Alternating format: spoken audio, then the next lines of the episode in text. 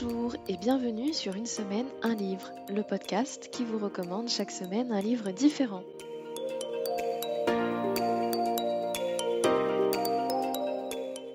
Je suis Elodie, passionnée de lecture depuis très jeune. J'aime les livres en tant qu'objet, mais j'aime surtout les histoires qui se trouvent à l'intérieur. Et je suis toujours à la recherche d'une bonne recommandation pour ajouter un livre à ma bibliothèque. Les mardis, vous me retrouverez seul ou en compagnie d'un invité pour vous faire une nouvelle recommandation. Il s'agit d'un livre qui mérite d'être connu, qui mérite d'être lu, voire même d'être écouté. Et vous, cher auditeur, si cette recommandation a fait écho en vous, vous allez peut-être ajouter ce livre à votre propre bibliothèque.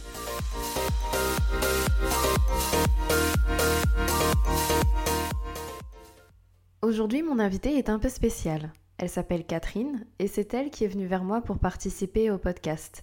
C'est la première fois que ça m'arrive et j'ai été très touchée par sa demande. Je suis donc ravie aujourd'hui de vous proposer l'épisode correspondant à sa recommandation. Il ne me reste plus maintenant qu'à vous souhaiter une très bonne écoute. Bonjour Catherine, bienvenue sur Une semaine un livre. Je suis euh, ravie de te recevoir. Merci d'avoir euh, accepté de consacrer du temps pour cet épisode.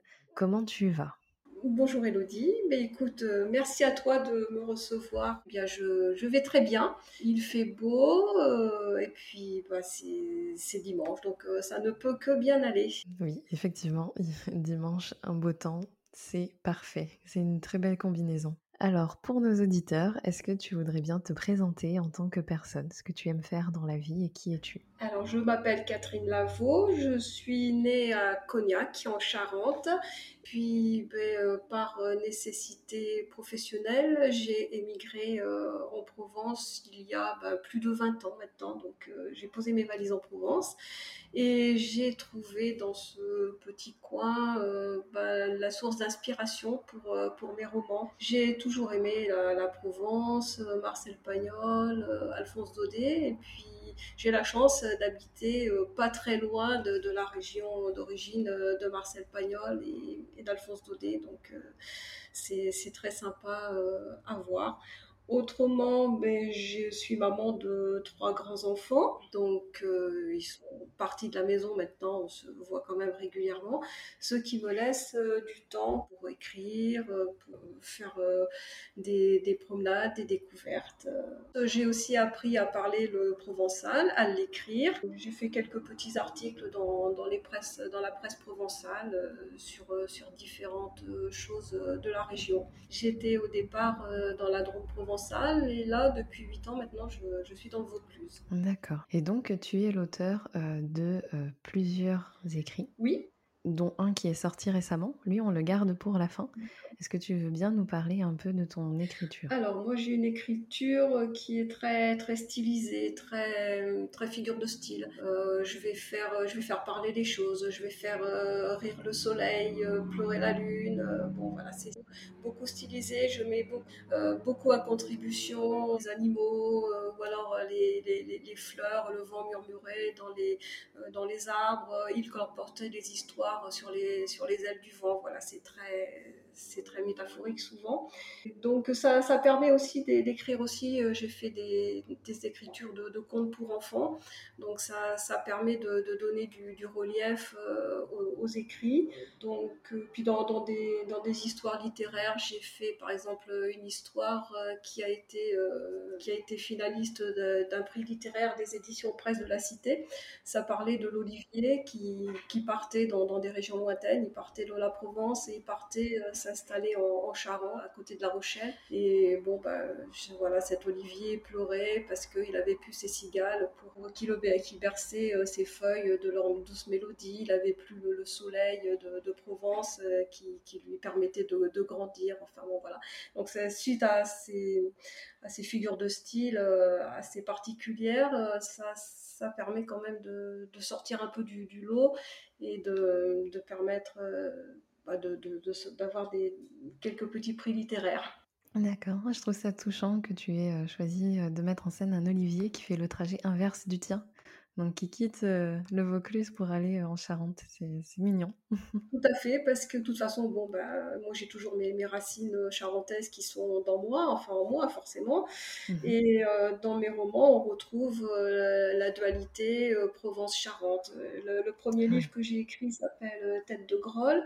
Et j'ai l'habitude de dire que c'est un road trip entre chocolatine et pastis, parce que là c'est l'inverse. C'est un petit garçon qui, qui naît en Charente et qui part en Provence à la, à la recherche de sa maman euh, qui a disparu. On, voit bien les, deux cultures, charentaises et provençales. Euh, et puis euh, ce petit garçon, il arrive là en, Provence, il y, a, quand même des mots qu'on ne trouve pas en Charente et en Provence. Par exemple, en Charente, on va dire pour un, sac plastique, on va dire une poche. Mm-hmm. Et la poche, en, Provence, ça n'existe pas. Quoi. On, on, connaît pas. On connaît la poche de pantalon, mais pas la poche sac plastique. Et à un moment donné, ce petit garçon dit, euh, il demande une chocolatine dans une boulangerie, mais la chocolatine, c'est plus au sud-ouest de la France. Donc euh, la boulangère dit, mais c'est quoi la chocolatine? Parce qu'en Provence, on dit plein pas au chocolat. Donc euh, bon, ils expliquent, ils font voir, ils récupèrent la, chocolatine. Et en sortant, le petit garçon demande à, son, à son ami qui l'accompagne, mais il dit, on est où là? Un ami qui s'appelle Julien dit mais on est en Provence.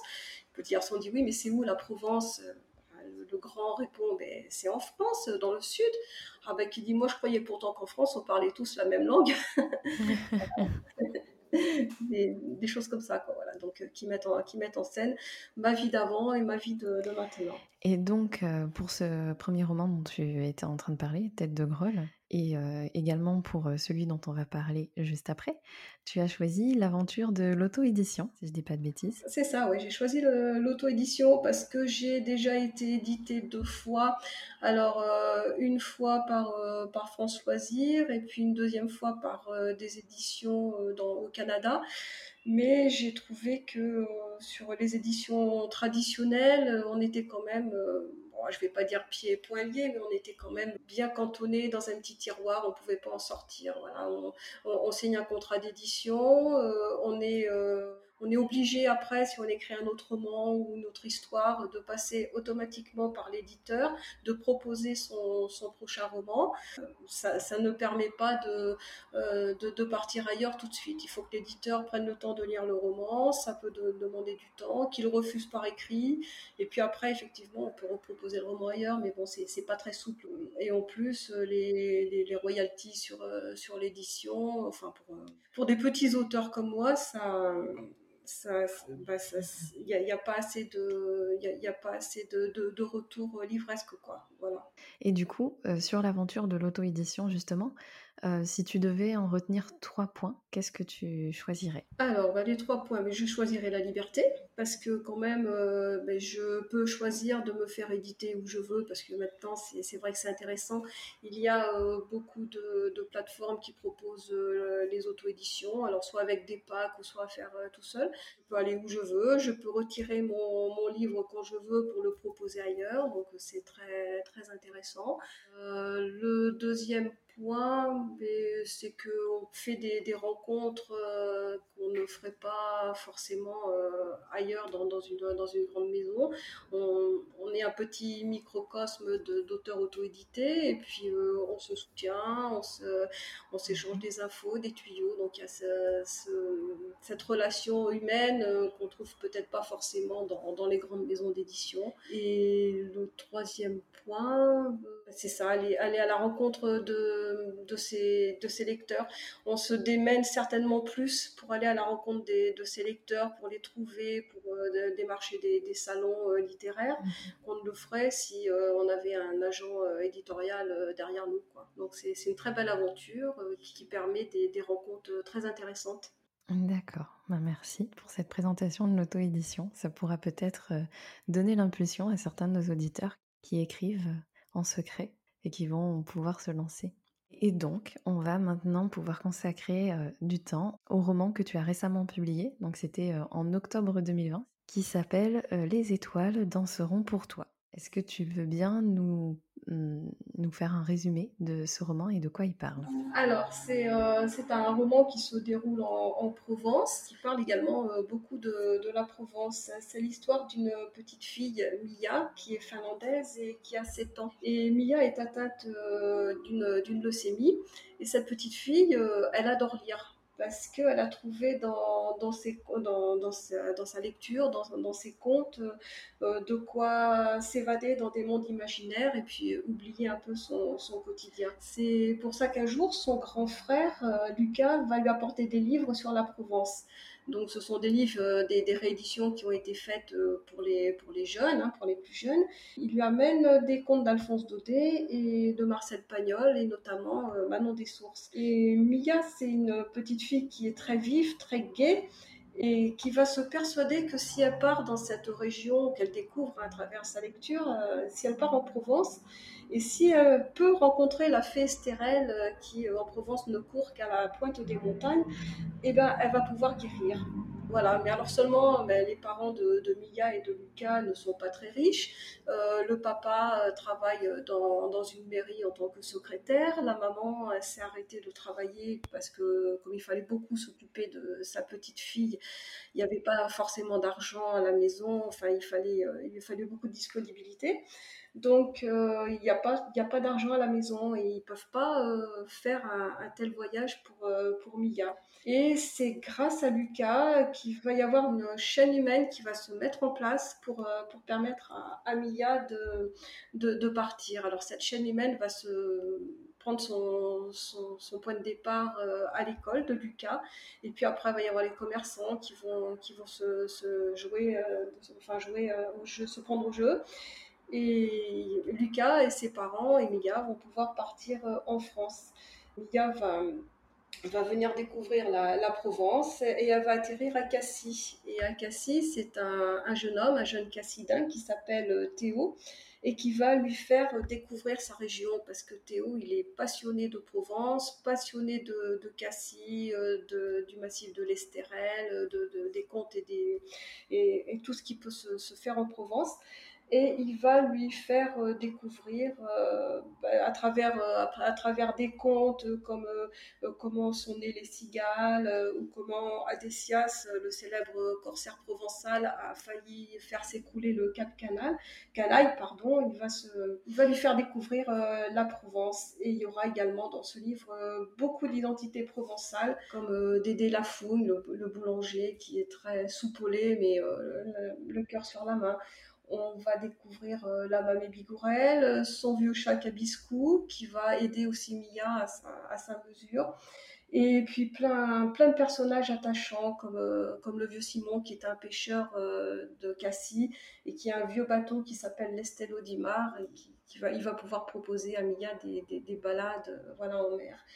Et moi, je dis que ce, ce livre, c'est une belle aventure humaine, et puis un pur moment d'émotion. D'ailleurs, il a été finaliste pour le prix des étoiles 2020 des éditions Librinova. Voilà, c'est ça. Il a été finaliste du prix 10 étoiles, c'est-à-dire qu'en 2020, euh, il y a 1666 romans qui ont candidaté à ce prix. Et Les étoiles dans seront pour toi est sorti parmi les, 50 premiers romans, donc euh, il fait partie euh, des, finalistes. Voilà. C'est un prix qui est décerné par les éditions Librinova pour reconnaître la, qualité littéraire des, auteurs et des, romans qu'ils font. Et donc, eh ben, c'est une belle reconnaissance de ton travail, donc félicitations pour avoir euh, terminé parmi les finalistes. Félicitations. Merci, merci beaucoup. donc tu disais que ton personnage principal, euh, c'est une jeune fille de 7 ans, Mia, qui est de nationalité euh, finlandaise et qui se retrouve plus tard dans le récit en Provence. pourquoi cette nationalité? Alors, pourquoi cette nationalité? Parce que j'ai voulu faire euh, comment le, le, chaud et le froid. Voilà, la, Finlande, c'est un pays froid, la Provence, c'est un pays chaud, donc euh, faire les, deux, les deux extrémités euh, d'un climat. Parce qu'au début du livre, alors après je parle de la, de la Finlande, mais plus au début du livre, après on n'y revient plus trop. Donc on, est, on évoque bah, justement le, froid, la neige, les, les, hivers longs, voilà, et qu'en Provence, eh c'est, le contraire, c'est les étés, euh, les, les, étés très longs, euh, les cigales, la chaleur, le soleil, la mer, voilà, c'était pour faire une comparaison entre, entre deux pays. Et puis, il fallait aussi trouver une petite fille qui soit quand même assez loin pour, euh, pour mettre en, place ma, ma, chaîne de solidarité qui fait que Mia peut partir en Provence. Si j'avais choisi une région comme la Bretagne, c'était je pouvais, je pouvais aussi le faire, mais euh, il y avait moins de, moins de péripéties qui pouvaient se dérouler entre la Bretagne et la Provence. Là, il y a la Finlande, il faut trouver l'avion, il faut prendre l'avion, il faut atterrir à Paris, il faut, euh, voilà, c'est, tout un, microcosme qui se met en place et qui va permettre à Mia d'arriver euh, jusqu'à la Provence. Et donc, tu as dû faire quelques recherches sur la Finlande pour pouvoir donner un peu de, de consistance. Oui, voilà, euh, quelques, quelques recherches. Euh, oui, oui, bien sûr. Mais bon, alors je n'ai pas été en Finlande. J'aurais bien aimé parce que du coup, en faisant mes recherches, eh ben, je me suis rendu compte que c'était un pays qui était très sympa. Les gens sont très accueillants, très. Euh, justement, c'est d'ailleurs ce qui permet à Mia de, de faire cette, cette solidarité humaine, cette chaîne-là, parce que les, les gens sont très solidaires, très, très sympathiques, très ouverts. Ils aident beaucoup et c'est aussi un peu pour ça que, que j'ai choisi la Finlande.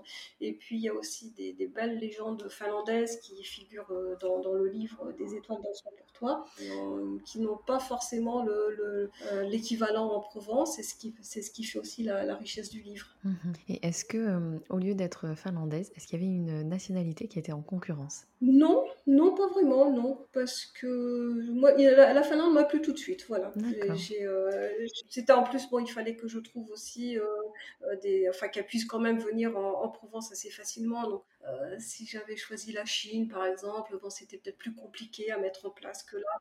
Hein, elle habite pas très loin d'Helsinki. Elle habite une petite ville qui s'appelle Loja. Donc c'est à côté d'Helsinki. Et il y a des vols directs Helsinki-Paris. Donc euh, voilà aussi pour, euh, la praticité de, l'histoire. Il fallait pas non plus que je, mette des, vols trop longs ou des escales trop importantes. Parce que l'histoire, c'est la Provence. C'est ce que va découvrir Mia dans la Provence. Parce qu'elle découvre pas seulement Cassis. Elle va découvrir le Mont Ventoux. Elle va découvrir euh, Mayenne, parce que Mayenne, c'est le, berceau de Frédéric Mistral, qui est un, poète et un, écrivain provençal.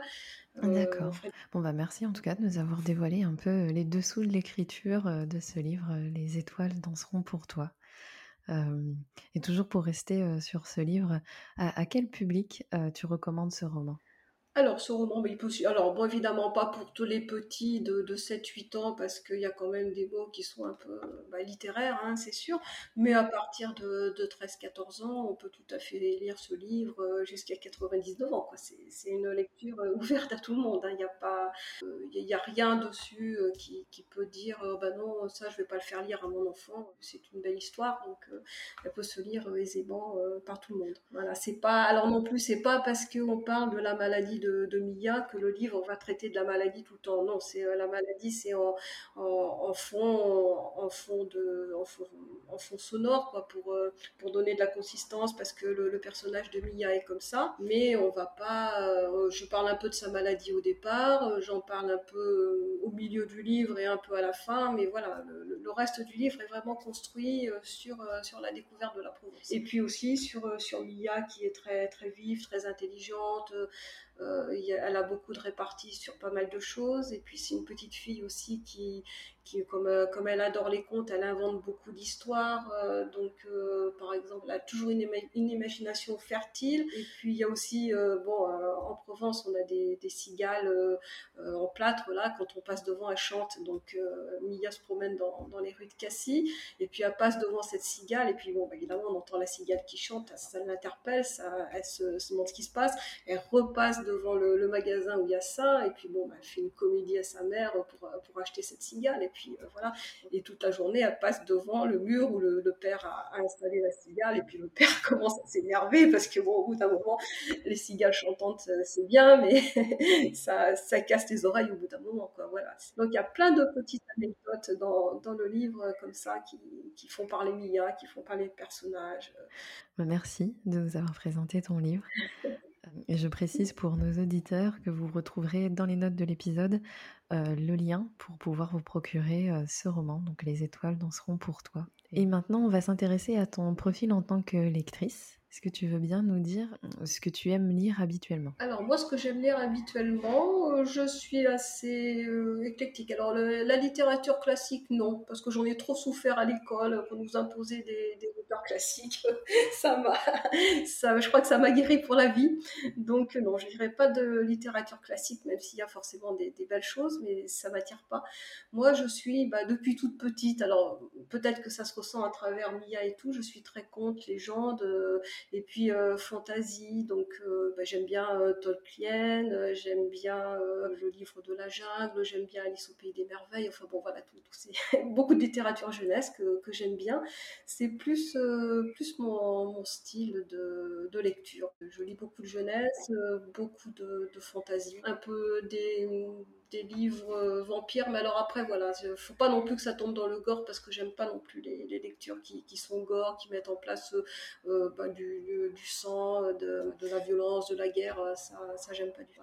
Après, j'aime bien aussi la, la littérature française, bon, les feel good, les petites littératures légères qu'on emmène au bord de la place, quoi, voilà, qui, qui détendent et puis dont on rigole, quoi, c'est sympa aussi. Et donc, c'est le moment de dévoiler à nos auditeurs le livre que tu as choisi de leur recommander. Quel est-il?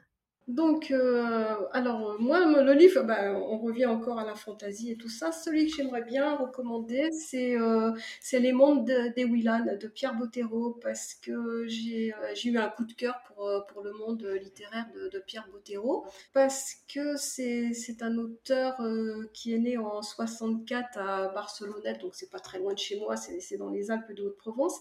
Et puis c'est un monsieur que j'ai eu la chance de, de rencontrer il y a quelques années euh, dans, une médiathèque, euh, voilà, la médiathèque de, de Nyons, dans la Drôme provençale. Et c'est un auteur qui est très, enfin qui était, parce que le pauvre il est, décédé euh, d'un accident de moto, mais il était très, très allé à la rencontre de, ses lecteurs, à leur écoute, très gentil, très ouvert. On pouvait discuter de, tout avec lui. Il a été instituteur aussi pendant 20 ans, et après il s'est mis à écrire ses noms des Willan. Et moi j'ai trouvé que cette petite fille là qui, disons qu'elle a, elle a la, possibilité de se transposer dans un monde parallèle en faisant un pas de côté, voilà. Et puis c'est une petite fille qui, euh, qui, dessine merveilleusement bien et elle arrive en se transposant dans, dans les mondes parallèles où il y a plein de, méchants, de, de, vieilles bestioles pas belles, bon voilà, de choses très très pas sympas dans son monde. Hein. Elle, arrive avec ses dessins à donner vie à ses dessins pour euh, pour se défendre de ces monstres.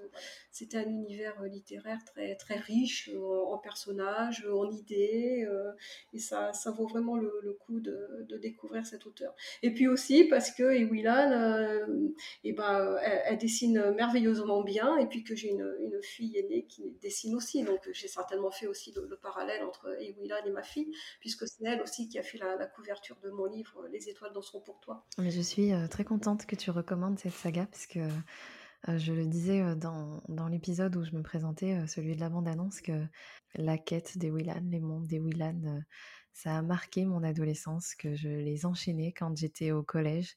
donc du coup, c'est vrai que j'ai un souvenir très idéalisé de cette, de cette saga, puisque j'avais beaucoup, beaucoup, beaucoup, beaucoup aimé.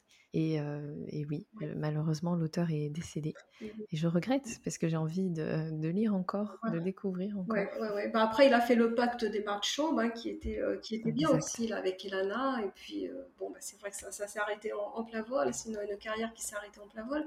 Et c'est bien dommage, parce que je pense qu'il avait beaucoup, beaucoup de choses à dire. Et puis voilà, il est, il est, mort en 2009, je crois.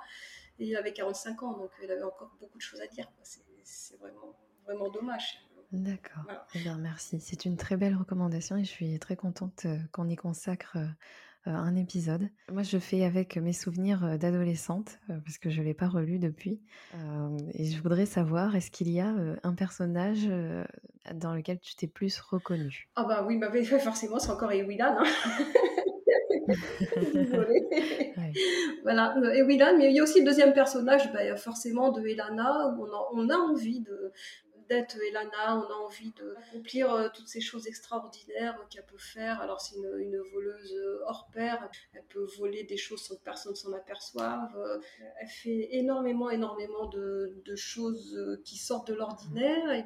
Mais elle a quand même, parce qu'elle fait partie d'une guilde, elle a quand même des, des directives, une, une droiture. voilà, elle fait pas n'importe quoi dans, dans, dans ce qu'elle fait, quoi.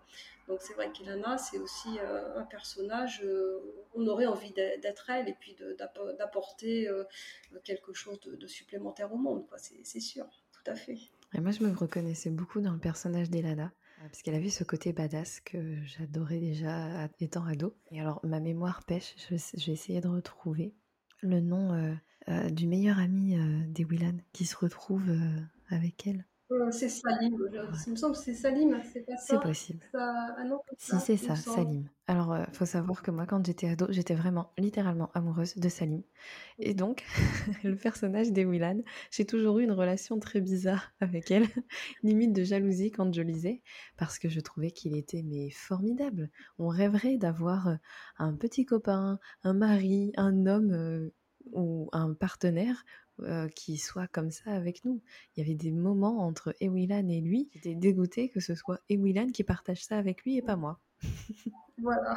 ah bah oui, mais c'est sûr. Alors moi non, j'étais pas jalouse des Willan, mais bon, euh, moi je l'ai lu certainement un peu plus vieille, donc voilà, j'avais pas cette dualité, cette rivalité qui a pu s'installer quoi. Mais c'est vrai que, Salim, il est, extraordinaire aussi quoi. Et puis euh, il est il est au petit soin avec Willan, il, il essaye de, la soutenir. Alors, bon, bah, lui, il n'a pas aucun pouvoir, le pauvre, donc euh, il fait ce qu'il peut. Mais euh, c'est justement en plus dans la dimension de, Pierre Bottero ce qui peut ramener. Voilà, c'est pas tout non plus du formidable et du fantastique. Il y a, des petits personnages comme ça euh, qui, rappellent qu'on est quand même dans, la réalité livre et qu'il n'y a pas non plus, c'est pas, pas du 100% fantastique. Ouais, c'est voilà. Mais après j'étais j'étais ado, j'étais à fond dans ma lecture. Hein. J'avais envie de vivre des aventures comme celle-ci. Hein. Donc je ne peux que le recommander d'ailleurs aux adolescents parce que au niveau de l'imagination c'est un très bel exercice. Donc maintenant c'est vrai qu'il y a des versions illustrées, il me semble. Oui, il y a eu des bandes dessinées qui se sont faites également, mais bon, ça retrace pas forcément euh, la, lecture originale, le, le livre original, c'est sûr. Ouais, moi je, le recommande vraiment en tant que livre sans, sans les illustrations parce que ça a fait mais un effet boule de neige dans mon imagination, c'était c'était génial. tout à fait. D'ailleurs, l'illustration, et eh ben, ça, ça, ça, met l'imagination, l'imaginaire dans, dans, un tiroir en fin de compte parce qu'on voit l'illustration et puis on dit tiens, elle est comme ça, c'est comme ça. Alors que non, pas forcément parce que quand on lit, on, s'imagine les Willan, on s'imagine euh, Elana d'une façon bah, qui sera pas la même que celle qui, qui figure sur, sur les bandes dessinées, quoi. Ça c'est clair. Exactement. Et puis ça donne, euh, ben, moi par exemple, mon coup de cœur c'était Salim. bah, ça lui donne une dimension encore parfaite. Parce que quand on lit, on, on laisse notre imagination travailler et on laisse de, de, la place à cette perfection. Si on regarde un dessin de ce personnage et que le dessin nous déçoit, ben, c'est très dur de s'en remettre. Voilà, exactement, c'est sûr, c'est sûr. Bon, je te remercie euh, pour cette recommandation, ça me fait vraiment plaisir. Et on va maintenant passer à la dernière partie de l'interview. Je voudrais savoir quelle est ta plus grande source de recommandations littéraires? Alors, ce qu'il faut dire aussi que avant j'étais très, mmh, enfin, je lisais souvent bah, la même catégorie de livres. Voilà, comme je lisais tout à l'heure, j'étais fantasy, fantastique, héroïque fantasy et tout ça. Le fait d'écrire moi-même des livres, le fait de me mettre en auto-édition, ça m'a permis de rencontrer d'autres auteurs auto-édités. Euh, je fais partie depuis janvier de cette année là, du, jury, du jury euh, Librinova, c'est-à-dire que je, lis à mon tour d'autres auteurs pour essayer de, découvrir les nouvelles étoiles de Librinova. Donc je lis, je commente, je, donne mon avis sur, sur tous les livres qui me sont proposés, et ça m'a permis d'ouvrir quand même beaucoup mon univers littéraire à beaucoup. Et je me suis rendu compte qu'il y avait beaucoup d'auteurs euh, auto-édités, ben, c'était des, petites pépites. Quoi, voilà. donc c'est au final, tu as réussi à entretenir une certaine curiosité littéraire en t'intéressant encore plus à cette communauté d'auteurs auto-édités. Voilà, tout à fait, oui, oui, c'est sûr. Je rencontre énormément de, livres, de choses intéressantes, d'histoires intéressantes. Et, et, du coup, je voulais savoir aussi quel livre lis-tu en ce moment? Alors le livre, alors le livre que je lis en ce moment, que je viens, enfin que je vais terminer là dans, pas longtemps, et si on faisait une pause de Patricia Panou. Voilà, c'est alors là, alors c'est un livre alors complètement éclectique qui alors qui est super aussi. Euh, c'est pas du contemporain, c'est euh, euh, quelque chose qui, qui est rocambolesque, mais alors que j'adore c'est une dame, elle a fait, euh, elle, explique les aires d'autoroute. Voilà, toutes les autoroutes françaises ont des noms d'autoroutes et elle a pris le temps. Alors toutes, toutes les autoroutes n'y sont pas, n'y sont pas, hein, c'est sûr, mais elle a pris le temps de répertorier une belle quantité de, de, noms d'aires d'autoroute tout au long de la France et elle explique pourquoi. Voilà, elle explique pourquoi cette autoroute a ce nom-là. Alors après, elle donne le, nom de l'autoroute, elle donne l'aire de, l'autoroute à tel kilomètre où se trouve l'air et elle explique. Euh, alors par exemple, euh, il y, a, une autoroute vers Paris qui s'appelle Champ de Carreau, donc elle explique pourquoi Champ, pourquoi Carreau. Elle, explique euh, formidablement bien et puis il y, a beaucoup beaucoup d'anecdotes. elle parle du loup du Gévaudan, elle parle de, plein plein de choses et on en apprend, c'est incroyable. Et en plus, c'est des petites histoires et eh ben, euh, simples, hein, parce qu'elles durent 2-3 euh, pages. Hein, elles ne s'étalent pas non plus. C'est un livre aussi que je, peux, euh, que je peux recommander parce que franchement, ça sort de l'ordinaire, ça sort des, des sentiers battus.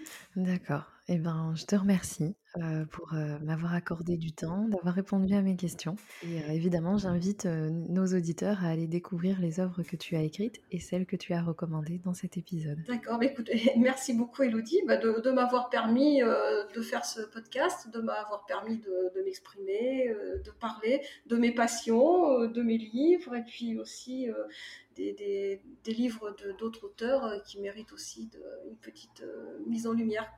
Voilà. Merci beaucoup, Elodie. J'espère que vous avez aimé cet épisode et qu'il vous aura donné envie de lire. Vous trouverez dans les notes de l'épisode le compte Instagram de mon invité et le livre qui vous a été présenté. Si vous avez apprécié ce contenu, n'hésitez pas à le commenter sur Apple Podcast, mais également à le partager.